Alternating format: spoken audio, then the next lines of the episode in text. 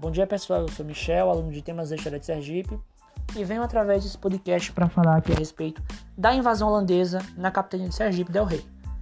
Bem, é, primeiramente eu gostaria de trazer alguns antecedentes históricos para contextualizar esse processo, já que não é um acontecimento isolado, e sim produto de acontecimentos muito maiores, né, que envolvem a geopolítica global da Europa, da América, enfim, eles têm fundamento em algo maior, né, já que, como se sabe, nos primeiros anos da conquista da colônia do Brasil, diversos povos mantiveram relações comerciais conosco.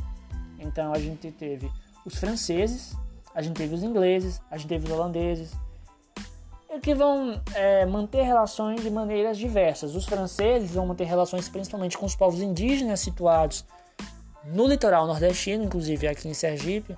Eles vão é, utilizar, fazer campanhas para a retirada do pau-brasil e talvez ali visando um projeto de ocupação que vai é, causar receio e vai contribuir então para o processo de colonização da capitania de Sergipe del Rei, que visava então é, expulsar de território sergipano o colonizador francês. Os ingleses, por outro lado, eles já vão ter enfoque na pirataria. Eles vão promover saques nas, na, nas colônias da América, sendo financiados pela coroa britânica. Esses saques também poderiam visar futuramente a ocupação, mas no primeiro momento era só roubo da, das mercadorias que vinham daqui, como açúcar, ouro, pedras preciosas, etc. E os holandeses eles também já tinham um ramo diferente né, de, de operações é, e até muito benéficas, tanto para, eles quanto para os colonos portugueses, né? já que os holandeses eles tinham interesse no refino e no transporte da atividade açucareira na colônia. Então, a, a, o açúcar era a grande commodity, foi a grande commodity do Brasil colonial por séculos, pelo menos uns quatro séculos. E os holandeses, eles desenvolviam uma relação de benefício mútuo, já que os colonos não tinham todo esse investimento, e os holandeses então ofereceram o investimento necessário para que eles pudessem desenvolver é, a atividade açucareira aqui, uma relação mutuamente benéfica.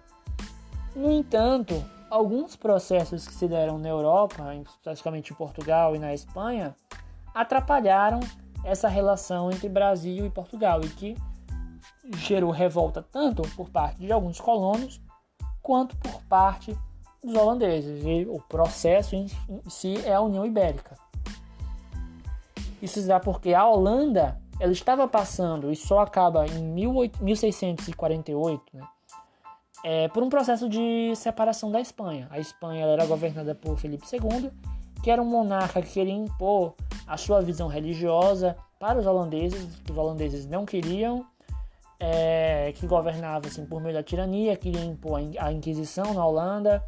Os holandeses não aceitaram, então eles estavam no meio de um processo de separação da Espanha e tendo conhecimento né, dessa relação que os colonos portugueses mantinham com os holandeses, Felipe II então censurou as relações entre a Espanha e a colônia brasileira como um método de punição aplicado aos holandeses.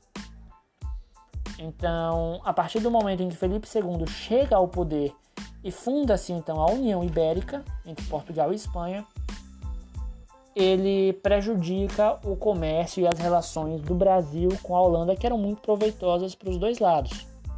Tendo em vista né, que o Brasil vivia da cana-de-açúcar, era a grande commodity dessa época. Então, num primeiro momento, os holandeses e os espanhóis assinaram um tratado de trégua, que ambos respeitaram mas que logo após o seu término, os holandeses partem para a ofensiva e lançam uma expedição rumo às colônias espanholas, visando a conquista, colonização e exploração dessas colônias. E um dos principais destinos dessas missões é Pernambuco. Então desenvolvem-se uma série de conflitos entre as tropas portuguesas, a, com, a comando do Conde de Bargnuolo, e as tropas holandesas, a comando de Nassau. Bem, no meio desse processo, Sergipe é introduzida quando as tropas de Bagnulo fogem, atravessam o rio São Francisco e chegam à cidade de São Cristóvão. Nesse momento, Nassau tinha uma vantagem numérica, tinha uma vantagem moral, já que os portugueses, lembremos, estavam no meio de um processo de colonização, né? Eles perderam a sua própria língua materna, estavam sendo governados por um monarca que não era português, consequentemente eles tinham uma moral abalada, não recebiam tanto auxílio assim da coroa, e então era um, um alvo fácil para as tropas de Nassau, mas Nassau é arrogante e decide deixar que fujam. Então eles vão para São Cristóvão, se recompõem, passam sete meses lá e descansam. Enquanto é, eles descansavam, Barguinuolo então contata a Bahia e se propõe a auxiliar na defesa já da, da capital do Brasil, prevendo uma invasão holandesa, um ataque holandês à Bahia. Mas a sua proposta acaba sendo rechaçada, então ele decide se estabelecer mesmo em São Cristóvão. Nesse período ele tinha por volta de 2 mil homens, então eles assumem o controle da capitania de Sergipe del Rei.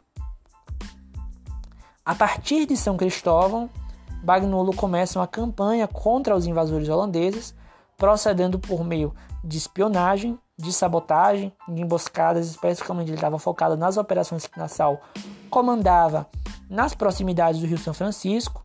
Então, obviamente, essas atividades não passam despercebidas pelos colonizadores holandeses, que também é, de descobrem a estadia dos colonos em Sergipe e começam a mobilizar um contingente para invadir o território sergipano.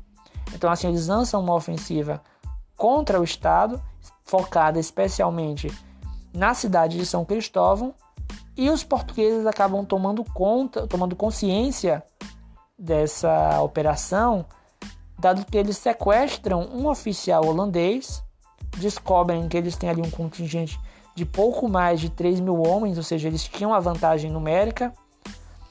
É organizado uma espécie de comissão. E apesar de algumas vozes favoráveis né, à defesa da honra e ao conflito, então ir ao, se lançar a guerra contra os holandeses, no final eles chegam a um consenso de que era melhor bater em retirada e, e guardar essa honra então para a defesa da capital, da capitania de ou da capital da colônia do Brasil, para a defesa da Bahia. Então, tendo se antecipado a invasão holandesa em Sergipe, eles batem retirada rumo a Salvador. Mas antes da chegada dos comandados por Nassau, os portugueses decidem aplicar a tática de terra arrasada, então eles começam a soltar o gado, a matar cabeças de gado e até a fogo sobre propriedades da capitania de Sergipe del Rei. Os holandeses chegam aqui e eles chegam também com esse sentimento de revanchismo, de vingança é, e ódio. Então, o que os holandeses vão fazer é dar continuidade à destruição do, dos engenhos e canaviais aqui no estado do Sergipe. Então, dando continuidade ao terror que os próprios colonos tinham praticado. Né? E destroem tudo que encontram em seu caminho, deixando assim Sergipe em ruínas. É... Especificamente, o que os holandeses pensavam era Sergipe abrigou os seus inimigos, então eles precisavam dar uma lição para Sergipe. Fazer o quê? Praticar o mesmo que eles estavam, já vinham fazendo, destruir toda a riqueza que havia sido acumulada em território sergipano. É, então, nesse primeiro momento, em 1637, os holandeses espalham terror por Sergipe, destroem propriedades, queimam cabeças, matam cabeças de gado, queimam canaviais, etc. É, coisa que depois Nassau vai identificar como um erro, já que em 1642, cinco anos depois, ele vai propor a colonização de Sergipe, tendo em vista que Sergipe era um local estratégico, já que eles precisavam do abastecimento aqui na colônia, aqui na, na capitania, para lançar expedições contra a capital, para lançar missões contra a capital do território brasileiro, para lançar contra a Bahia. Mas num primeiro momento, eles não vão assumir isso como um erro, eles vão ser movidos por um sentimento de vingança, imbuídos por um sentimento de ódio, e assim espalhar o terror pela capitania para depois assumir o erro e tentar colonizar e desenvolver a capitania de Sergipe Del Rey.